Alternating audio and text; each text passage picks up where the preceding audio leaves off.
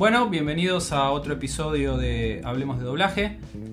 En esta oportunidad con un invitado, Gonzalo Moreno. ¿Qué tal? ¿Cómo están? Gonzalo es, para los que no lo conocen, coordinador de la especialización de doblaje del ISER y de la Asociación Argentina de Actores. Exactamente. Vamos a charlar. La idea, Gonza, gracias, ante todo. Gracias a vos. Bueno, este, este va a ser un episodio mm, distendido. La idea, yo decía en el episodio de introducción que podcast es una palabra un poco difícil. Eh, si hay algo que no pega, yo soy escucha de, de muchos podcasts y, y cuesta, cuesta la palabra, cuesta explicar de qué se trata. Mi idea, ya desde el título, es que hablemos de doblaje, que se trate de unas charlas, conversaciones. Así que hoy va a ser el, el ejemplo claro de eso. La idea es que de manera distendida charlemos acerca de, de temas en particular, obviamente, siempre relacionados con doblaje. Bueno, en este caso em, te quería invitar a vos para charlar justamente de la, de la especialización. Un poco en el off del podcast te contaba que a veces la gente me escribe eh, acerca de dónde estudiar doblaje, dónde prepararse y demás, y es un lugar que, que yo recomiendo porque conozco la curva de aprendizaje de, de mucha gente que estuvo ahí, eh, conozco también el- los docentes que, que trabajan ahí y, y la idea, digamos, detrás de la, de- de la especialización, así que suelo recomendarlo, pero me parecía que estaba bueno Bueno, gracias por, Eh, la, por la recomendación. no, no, me parecía que estaba buena una visión oficial de alguien que estuvo detrás de la creación. Ahora vamos a charlar un poco, traje acá un punteo de, de preguntas para, para ir ordenando la charla, pero la idea es eso, de que contemos un poco acerca de, de cómo surgió. Empecemos por ahí, si te parece. Dale, cómo, dale, dale. cómo nació. Mira, con la reglamentación de la ley de doblaje, la ley en realidad es de la, de la década del 80, pero cuando se reglamentó en el 2013, eh, dentro de los artículos de la ley estaba uno que instruía al ISER y a la Asociación Argentina de Actores a dictar un taller de doblaje. En realidad lo que la ley dice explícitamente es, los actores de doblaje que van a doblar todo este material del que habla la ley y demás, deberán ser egresados de los talleres y o seminarios que el ISER o la Asociación Argentina de Actores dispongan eh, para dar esta habilitación como actor de doblaje. Entonces lo que hicimos en ese momento fue, eh, bueno, en principio el ISER cuando se encuentra con esta responsabilidad, eh, me convocan a mí para armar la especialización eh, y lo primero que pensamos fue por qué hacer una separada de la Asociación Argentina de Actores, porque había dos entidades ahí con la responsabilidad de desarrollar la especialización. Entonces nos juntamos con ellos y dijimos, ¿qué les parece si hacemos una sola? Porque si no van a ser dos criterios, dos duraciones distintas, dos visiones diferentes. Por otro lado, el ISER tiene un recorrido académico de, muchísimos más años. eh, tiene el cuerpo docente, es un espacio áulico. La Asociación Argentina de Actores es una organización gremial que si bien tiene cursos, no tenía el recorrido educativo del ISER.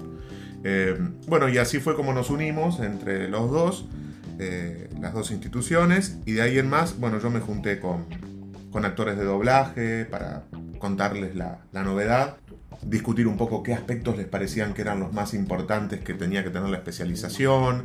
Eh, hicimos una reunión multitudinaria en algún momento con muchos actores y actrices para contar la, la noticia y, y recibir un poco de, de feedback de esa idea y tiramos algunas otras ideas y en base a todo eso que fui charlando con la gente y, a las ideas que yo tenía ya como actor de doblaje y como docente del ISER, eh, surgió el primer borrador de lo que iba a ser la especialización que eh, era bastante parecido a lo que hay hoy. Y así nació eh, en el 2014. Segundo cuatrimestre del 2014 fue el primer, la primera etapa del dictado de la especialización con las tres materias que tenemos hoy, que son recursos expresivos de la voz, actuación orientada a doblaje y práctica integral de doblaje. Duraba un cuatrimestre. Un cuatrimestre, exacto. Empezamos en agosto de- del 2014, eh, hasta fines de noviembre fue la primera, la primera camada. Y hoy es anual. Hoy es anual. Nosotros, como todos los fines de cuatrimestre, implementamos una encuesta con, con los alumnos y alumnas. Eh, lo que nos empezamos a dar cuenta era que a todos les resultaba demasiado poco cuatro meses. Lo mismo me decían los docentes. Eh, mira, como el neutro, el síncro, todo lo que tenemos que trabajar es como que recién se empieza a afianzar cuando estamos terminando. entonces nos empezamos a preguntar si no estaba bueno estirar la cursada. Elevamos la propuesta otra vez al director del ISER, a Seba Peiretti, a AFCA en aquel momento también, y nos autorizaron a, a extenderla a un año. Eso nos permitía trabajar mucho más en detalle con los alumnos, extendernos más con el abordaje de algunas cuestiones que son complejas para quien recién empieza en el doblaje. Bueno, vos lo sabes perfectamente. El, el neutro tiene como una curva de aprendizaje que requiere tiempo. eh, así que ahora, bueno, dura un año por suerte y... Y ya lleva con un año cuántas Te- tres. Este es el tercer ciclo de un año. ciclos eso. Ujú. Bien, buenísimo.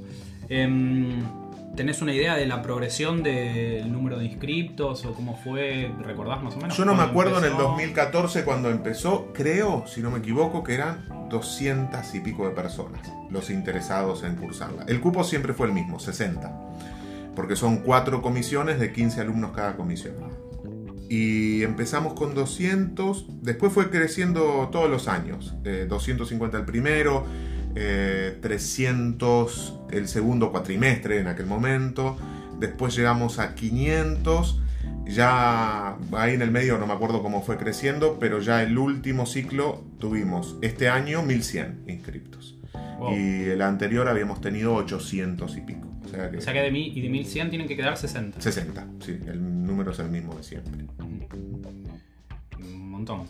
Es un montón, es un- mucha, mucha gente. Sí, es muchísima gente, es un desafío para nosotros este, poder evaluarlos porque el cuerpo docente somos siempre la misma cantidad. Eh, para que vos te des una idea, doblaje tiene casi la misma cantidad de inscriptos que locución. Locución es una carrera de 50 años, es como la, la- la columna vertebral del ISER, eh, pero locución tiene 60 docentes. Entonces, de ahí, está bien que no todos toman examen de ingreso, pero tiene muchos más recursos humanos para administrar los ingresos y demás. Nosotros tenemos 10. eh, entonces, a 1100 personas. ¿Y con cuánto 10 tiempo les lleva eso? eh, el ingreso, o sea, De lunes a viernes, Sí. de 8 de la mañana a 6 de la tarde, 3 semanas, tres semanas sin parar. sin parar. Ya administrativamente es un despelote. Sí, o sea, sí. de, de listas y, de- ordenar esa información. Es un lío, es un lío. Es un lío.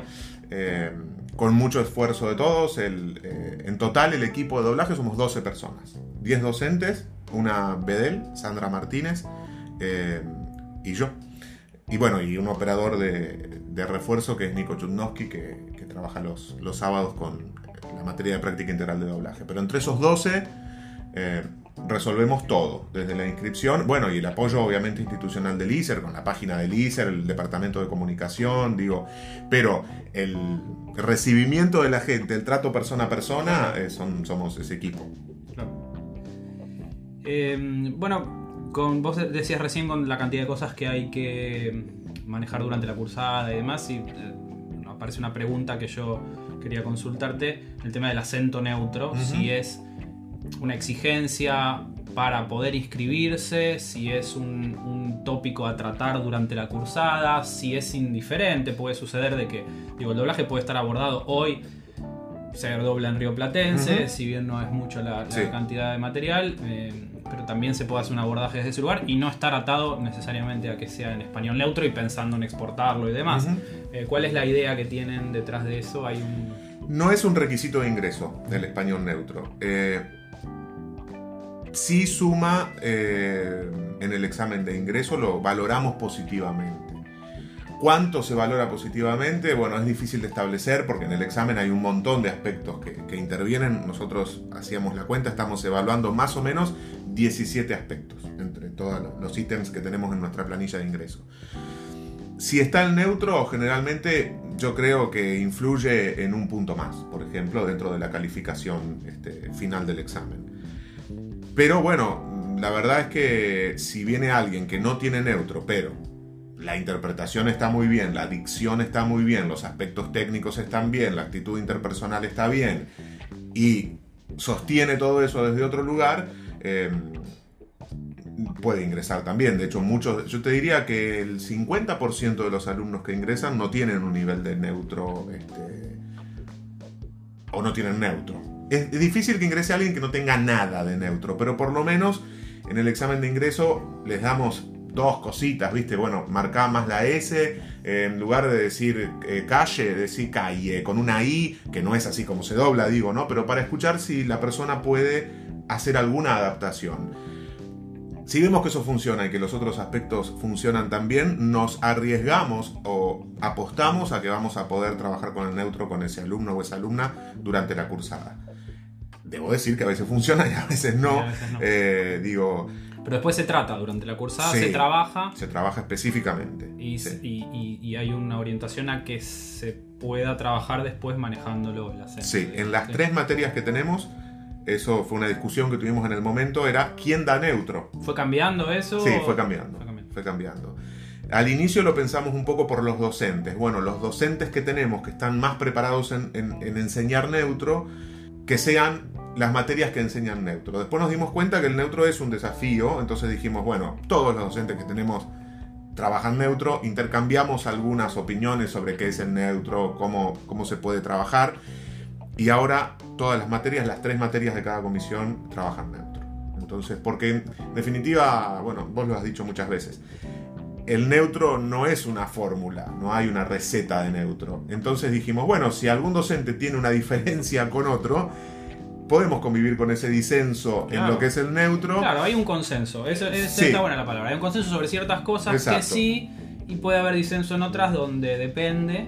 Pero lo que en definitiva sí es, para mi opinión humilde, es que es un lastre a veces que hay por el que tienen que pasar, Sí. digamos, porque vos podés tener una Sí. persona que, que viene de la actuación y tiene una formación actoral importante o puede desarrollarse Claro. un montón, pero si le pones el corset de de repente tener que hacerlo en otras circunstancias con acento que no le es propio, eh, se cae toda la estantería. Vivir todo ese proceso cuando la realidad después laboral tiene mayor eh, cantidad de trabajo para, para ese acento, es como está bueno que lo tengan, digamos. ¿no? Sí, sí, porque, pero es cierto lo que vos decís, yo creo que nuestro mayor desafío es, sobre todo con personas que vienen con mucha formación actoral, tenemos actores y actrices eh, estupendas en la especialización y nos cuesta, justamente lo que cuesta trabajar es que a una persona cuando vos le decís tenés que trabajar con tu expresividad, que sabemos que es algo muy sensible, que requiere un trabajo muy, muy fino, pero en neutro, y es lo que vos decís, es poner un corset. Sí, ya la formación vocal en la es, actuación es, como otras, ¿viste? Tal cual. deberían ir de la mano y uno cuando lo ve en actores de otros países que, que es una cosa más integral, eh, acá ya no está. Y si No. encima le pones un condicionamiento de trabajar en otras circunstancias, es como doble, ¿no? Sí, Como- pero el doblaje es eso. Sí, totalmente. Entonces eh, es ineludible que nosotros lo trabajemos. Eh, de hecho, el doblaje yo creo que, que se ha constituido de alguna forma como un género también. ¿Qué quiero decir? ¿Género en qué sentido? En el sentido de que la audiencia, el público que está mirando un programa en la tele, una serie, tiene una expectativa con respecto a lo que va a escuchar de ese doblaje, que esté neutro, eh, que ese neutro responda a determinadas características, que la actitud de los actores de doblaje o de esa voz eh, sea de determinadas características, viste que las voces originales en, en- en inglés eh, a veces son un poquito menos efusivas que ese doblaje hecho neutro. Entonces esa expectativa hay que cumplirla. Y Acordate cuando se hicieron muchos doblajes en, en argentino. eh, yo creo que más allá de que uno pueda decir estaba bien hecho, estaba mal hecho, también parte de la resistencia es el no estar acostumbrado a escucharlo Sí, sí, así. La costumbre y el- el- el- la cultura que tenemos de, de eso. Eh, sí, es cierto. Con respecto a lo que contabas, creo que esbozaste ya algunos, pero estos 17 parámetros de evaluación. Sí. eh, ¿Se puede compartir más? Ha- Sí, Hablamos de dicción, digo, cosas que tienen Se en cuenta que te, que acuerdes, ¿no? Eh, Que- Sí, no, no tengo la planilla No, acá, por pero... eso no, pero así como dijiste, dicción, interpretación. Mira, nosotros tenemos, básicamente la, nuestro- nuestros criterios de evaluación están divididos en dos grandes campos que son los, en tres te diría. Los técnicos, que, que hay dentro de los campos técnicos, todo lo que tenga que ver con foniatría, con articulación, con el uso técnico de la voz. Tiene buena dicción, se le entiende lo que dice, tiene yeísmo, tiene cómo es la articulación de esa, para el que no está familiarizado con los términos técnicos. eh, es claro en la articulación de las palabras o se escucha toda una cosa así, liga, eh, por ejemplo, tenemos muchas descripciones de cada ítem que es, por ejemplo, liga vocales, eh, omite, puede ser una S, puede ser la D, eh, puede ser cualquier letra que omita y que sí, deba sí. estar ahí. Eh, se caen los finales. Figura de entonación fuera de lugar, cuando está entonando la musiquita, de, esa- de eso suena rara. Eh, tenemos otro ítem que es neutro, básico, nulo, afectado o correcto. Eh, el afectado es cuando está haciendo algo pero que no es neutro, ¿viste? O eso o suena a otra cosa. Nulo no hay, básico es hay algún atisbo y bueno es cuando, o correcto es cuando el neutro está a nivel de, de- de que se escucha algo que parece neutro a pesar de que después se tenga que trabajar. Hay, bueno, aspectos técnicos, esos son algunos, hay, hay otros, sí. pero digo, cualquier persona que vaya a prepararse y que hable con una fonoaudióloga, con un foniatra, esos son los aspectos que evaluamos. Digo, todos los que tengan que ver con la técnica de la voz. Respiraciones audibles, eh, coordinación fonorrespiratoria, esas son las cosas que escuchamos. En otro campo tenemos los aspectos artísticos. ¿Es creíble la escena? ¿Respeta la mm, intención? ¿La actuación está bien o está mal? Que andan todos por ahí después con subdivisiones de cada cosa, ¿no? Porque algo que es muy importante es que no solo tiene que ser una actuación creíble, sino que es uno de los puntos, si la actuación es creíble o no, tiene que respetar lo que está pasando en la escena. Lo que nos pasa con muchos actores es que vienen con una propuesta propia con respecto al texto, ¿no? Entonces vos decís, bueno, está haciendo algo, pero no es lo que acaba de ver en la, en la escena que estaba sucediendo. interpretó Claro. cualquier cosa. Por ahí la- el personaje... eh, Contame un poco, perdóname que te interrumpa, pero contame un poco de, de cómo es el mecanismo de, la, de la prueba, porque yo algo conozco, pero está bueno para los Claro. que escuchan eh, clarificar un poco cómo es el proceso, si eh, entiendo que les dan un texto, bueno, contame vos, cómo... llegan a... te y te agrego también cómo es la inscripción, así ya so- Sí.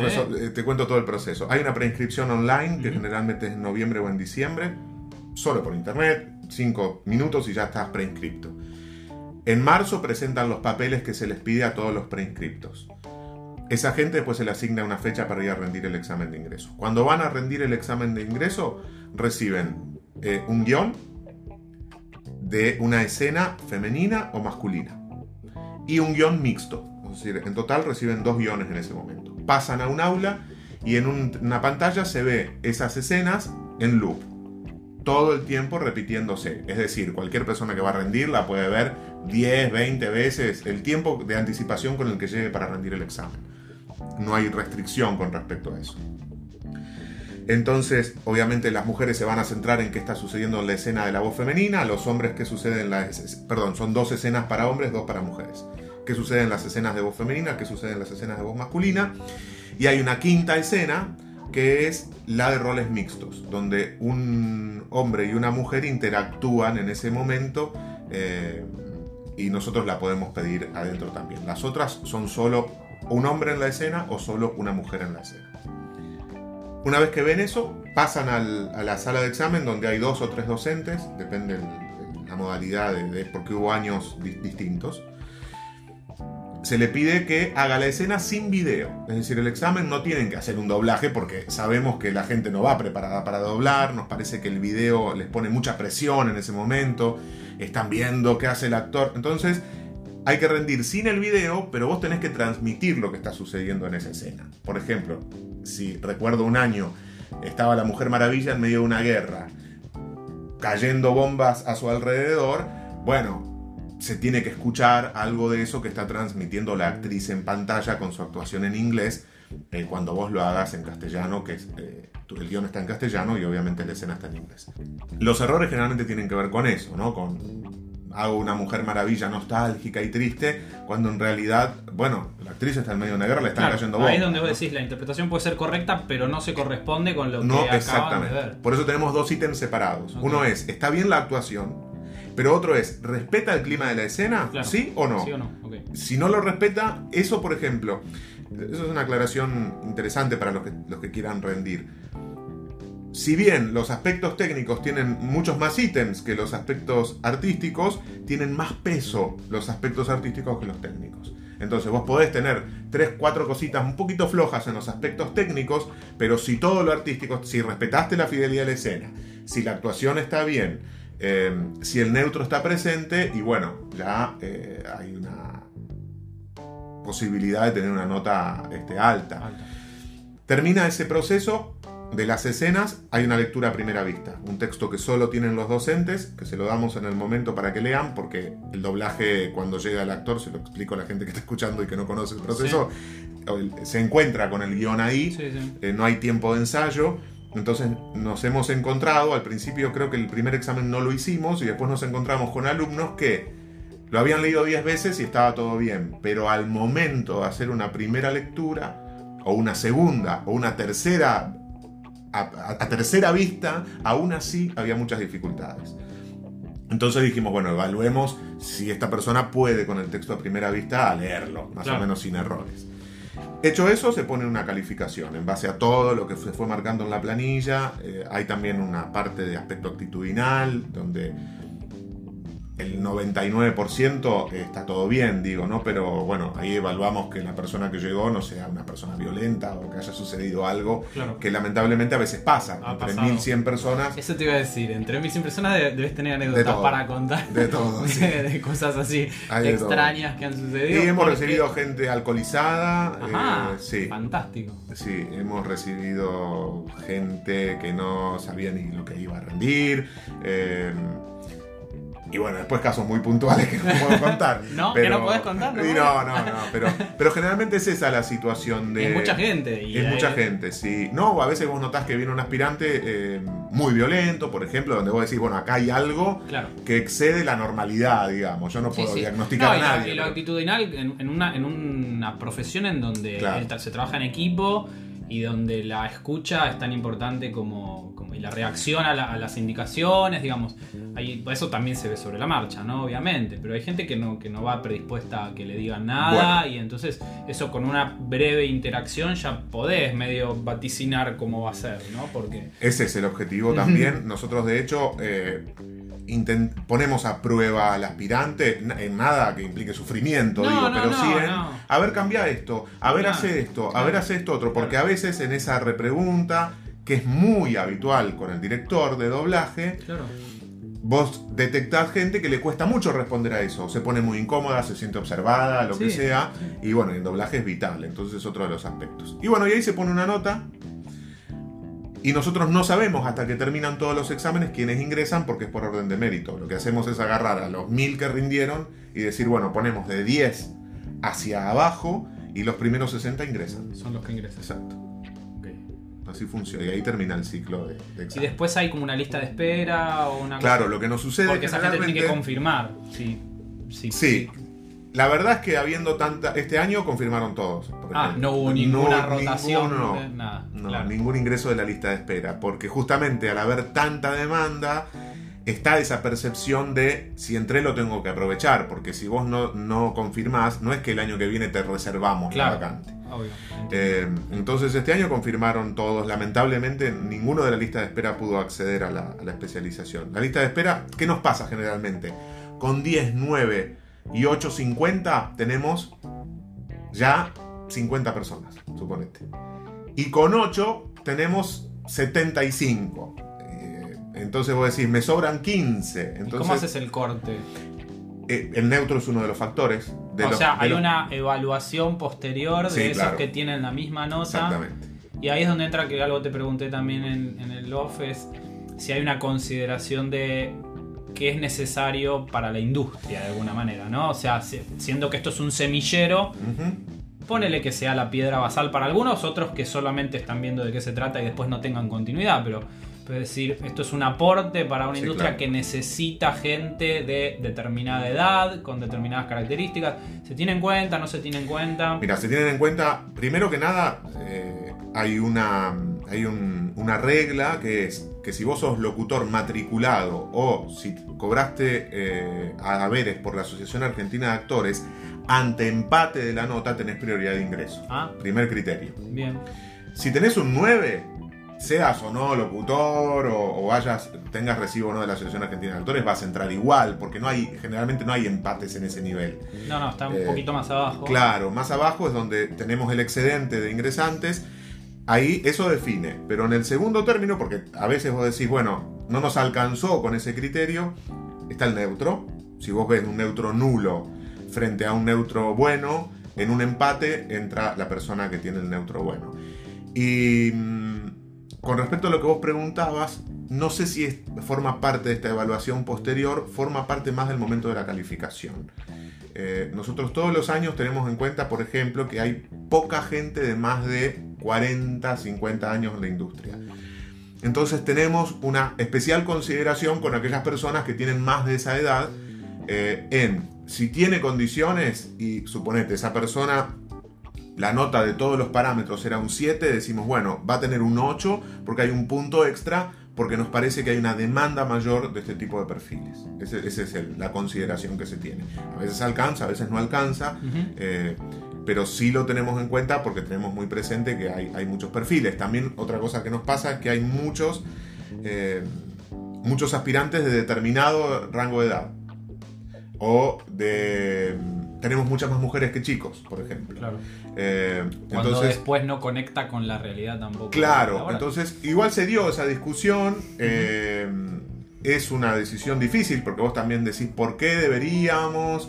Claro. Eh, se trata de tener en cuenta, más el tema de la edad que del, que del género, pero se trata de tener en cuenta. sí. Relacionado un poco con eso, eh, ¿hay, un, ¿hay un seguimiento tenés algún un número acerca de la gente que egresa, si después se inserta laboralmente, si hay una suerte de... No, sé que no, conec- no es una bolsa de trabajo, pero, pero si hay después un relevamiento de parte de ustedes de decir, bueno, de la primer camada, mirá, sabemos que esto- estas personas ya están trabajando, se, se- se indaga, ¿no? Mira, no tenemos encuestas post egreso, que sería la única forma confiable en la que yo te podría, o responsable en la que yo te Sí, podría no. decir, eh, sí, Seba, mira, hay No, tanta claro, gente. claro. Eh, uno sabe, por lo que conoce, porque yo también soy actor de doblaje y me cruzo a los egresados en los estudios trabajando.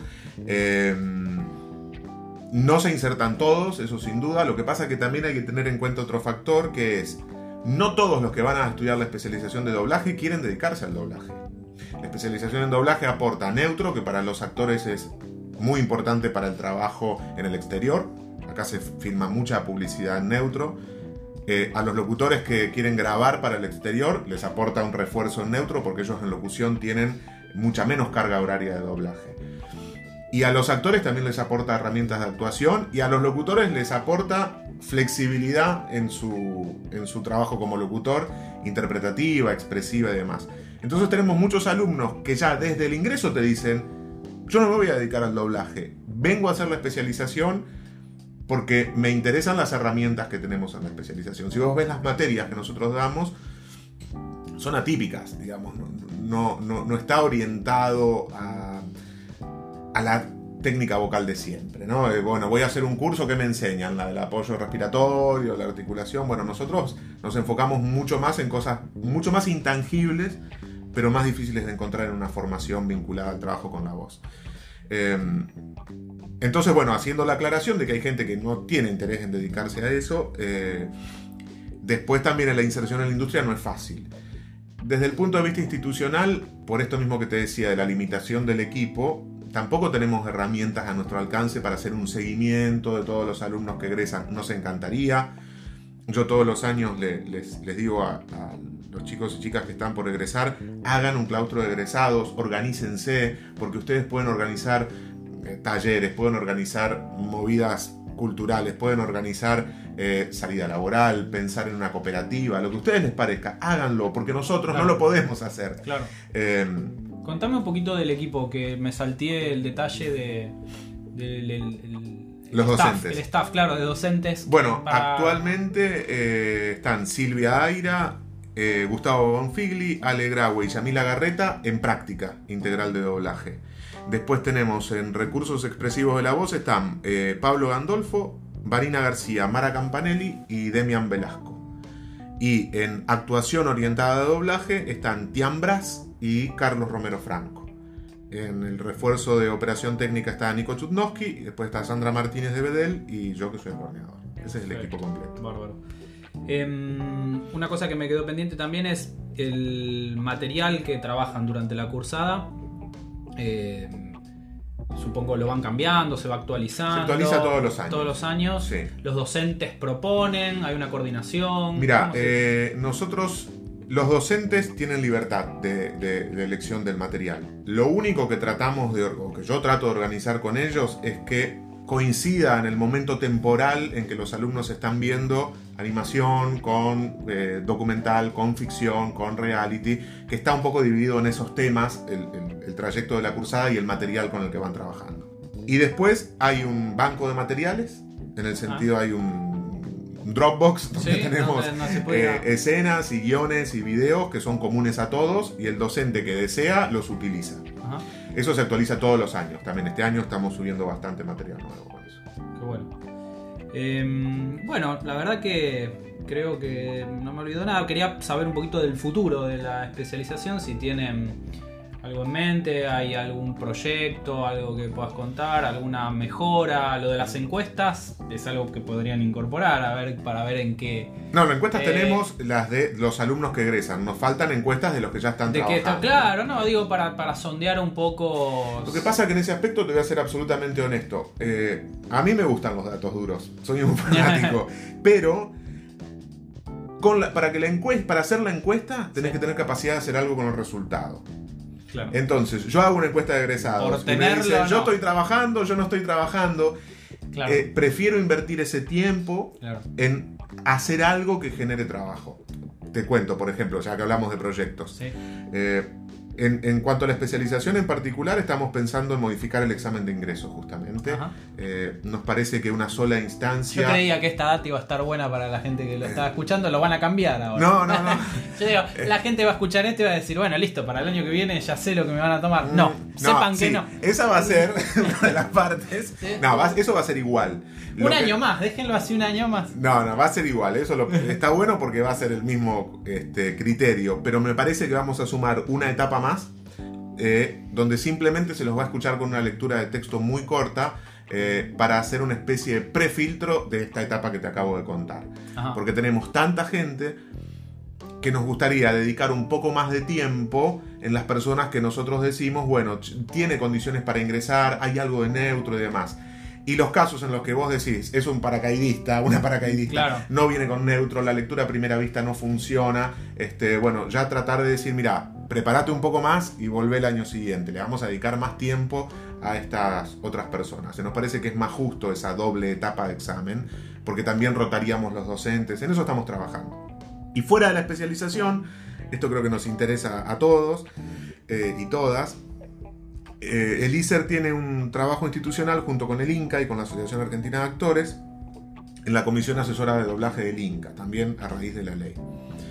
En ese mm, lugar de reunión, digamos, simbólicamente, digo, ¿no? Ese grupo de trabajo, eh, siempre se están pensando políticas para, para, para generar más, más, más beneficios para la industria de doblaje y más trabajo para todos los egresados y los actores actuales. Entonces se están pensando algunas políticas de Estado que tiendan a beneficiar, de las cuales muchas no las puedo precisar porque no están y se, están este, trabajando sobre ellas, pero tenemos un trabajo muy cercano con el Inca en estar pensando cuestiones que podríamos hacer. De lo que sí puedo hablar, que esto no es fruto de, nuestro trabajo directo, es que eh, el Poder Ejecutivo acaba de mandar al, Congreso la ley de promoción de las economías del conocimiento, creo que se llama algo así. sí, sí.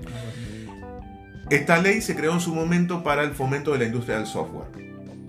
Pero se incluyó en esta etapa, gracias a la, pelea de varias cámaras que, están interesadas en el tema, al INCA, a CAPIT y, nosotros desde donde pudimos, un ítem que es eh, postproducción de audio.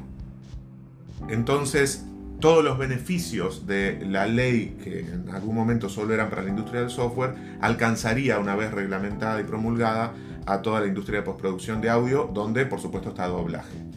Eso implica una reducción del 35% del impuesto a las ganancias al 15% para todas las empresas que, van a generar material de doblaje. Algunos beneficios previsionales, de aportes a, a la seguridad social, entonces nos parece que de esa forma, aunque es menos directa que hacer una bolsa de trabajo, suponete, eh, sí podemos trabajar más activamente como institución y que va a generar que las empresas les bajen los costos de producción. En un momento de globalización de, los mercados, sabemos que competimos con otros países, que por muchos factores son más económicos que Argentina, otros no, pero me parece que bajar eh, la carga impositiva en una manera tan importante, porque es muchísimo, es un 20% de la reducción del pago de ganancias, va a permitir que las empresas eh, puedan ofrecer costos más bajos en, la realización del doblaje sin resentir otros aspectos, ¿no? Salariales, beneficios, condiciones de trabajo. Eh, más el crecimiento de todas las OTT, Netflix, este, bueno, todas las empresas que se dedican a la distribución de contenidos de entretenimiento que se doblan, eh, va a terminar beneficiando. Yo veo años eh, futuros muy positivos para la industria del doblaje, donde Argentina creo que lo tiene que aprovechar. Nosotros estamos poniendo todo el esfuerzo en eso. Entonces me parece que en esa dirección es en lo que hay que seguir insistiendo y yo veo futuro promisorio para doblaje.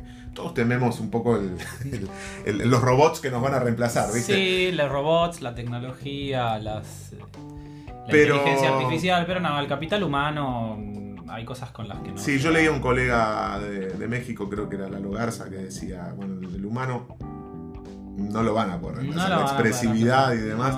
Este, Así que bueno, O tenemos por lo menos un tiempito, un tiempito más. Un tiempito más. Un tiempito más. Este no es Evarios, es un robot el que claro. está ¿Quién, ¿Quién sabe? Bueno, Gonza, eh, gracias.